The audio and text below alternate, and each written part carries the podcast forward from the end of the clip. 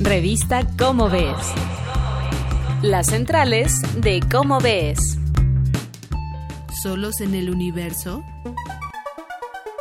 Querida audiencia de Radio UNAM, soy Claudia Ogesto y esto es Las Centrales de Cómo ves de la Dirección General de Divulgación de la Ciencia de la UNAM y como cada mes estoy acompañada por Sergio de Regules. Hola Sergio, ¿qué nos tienes que platicar? Hola Claudia, hola también a nuestros queridos radioescuchas. Hoy quiero hablar de un artículo que se titula Solos en el Universo, en busca de nuestros hermanos cósmicos, que escribió Miguel Alcubierre en el número 73 de diciembre de 2004 de Cómo ves, y que pueden encontrar, como todos los artículos de los que hablamos aquí, en comoves.unam.mx en la sección de números anteriores. La pregunta que plantea el título solo tiene dos respuestas posibles, sí o no y aunque se ha ponderado con especial intensidad desde el siglo XVII, apenas en el XX la palabrería dio lugar por fin a acciones concretas para contestarla con los pies bien plantados en la ciencia. Miguel empieza por matizar, no queremos tanto saber si hay vida inteligente en algún lugar del universo. El universo es tan vasto en espacio y tiempo que la respuesta seguramente es que sí, sí los hay. Pero si esa vida inteligente está en otra galaxia o del otro lado del universo, seguramente nunca entraremos en contacto y es como si no existieran. Es mejor preguntarnos si hay vida inteligente aquí en nuestra propia galaxia. Y para proceder científicamente también sería bueno partir la pregunta en pedacitos deglutibles, es decir, en una secuencia de preguntas más sencillas que podamos ir respondiendo. Eso fue lo que se le ocurrió en 1961 al astrónomo Frank Drake. Drake pensaba que para saber el número de civilizaciones que hay en la galaxia, se necesitaba primero saber el número total de estrellas en la galaxia, luego cuántas tenían planetas, cuántos de esos planetas eran adecuados para la vida, en cuántos surgía la vida de hecho, en cuántos de esos aparecía vida inteligente, etcétera, así un montón de factores. Todas estas micropreguntas se podían contestar con algún número.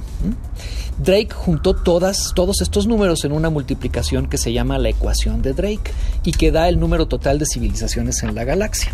Por supuesto, algunos de estos números se pueden calcular con cierto grado de confianza a partir de observaciones, pero para otros nos tenemos que conformar con conjeturas por ejemplo, es fácil eh, saber con observaciones, eh, estimar el número de estrellas que hay en una galaxia, pero, por ejemplo, saber en cuántos planetas surge la vida inteligente, pues eso es mucho más especulativo. Miguel explica que el intervalo de valores que se han extraído de la ecuación de Drake haciendo distintas suposiciones va de unos miles de civilizaciones en la galaxia a varios millones. O sea, uno toma la ecuación de Drake, eh, mete numeritos en cada una de las, en cada uno de los, de los factores que hay que multiplicar basados en observaciones o basados en suposiciones y conjeturas y obtiene distintos números según que haya puesto como numeritos. algunas personas le salen, pues en nuestra galaxia debe haber unos cuantos miles de civilizaciones, en cuyo caso no hay grandes esperanzas de encontrarlos porque la galaxia también es muy grande.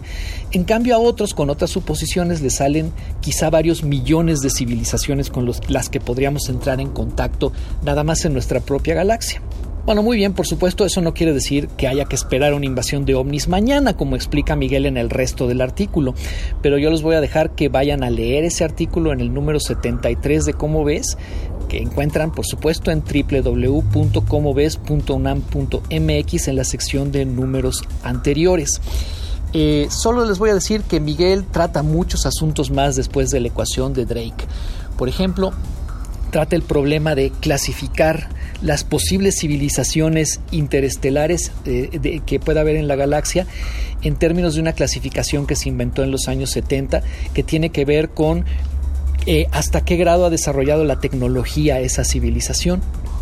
Entonces hay civilizaciones tipo 1, 2 y 3 y se calcula también las probabilidades de entrar en contacto con distintas civilizaciones de este tipo. Bueno, el artículo está otra vez en el número 73 de Cómo ves, espero que lo disfruten, se titula Solos en el Universo en forma de pregunta y es de Miguel Alcubierre. Que lo disfruten. Muchas gracias Claudia y muchas gracias a nuestros radioescuchas. Pues como muy bien dices, no hay que acelerarnos Tampoco hay que esperar una invasión de ovnis y mejor vayamos a ver las centrales de cómo ves. Muchas gracias.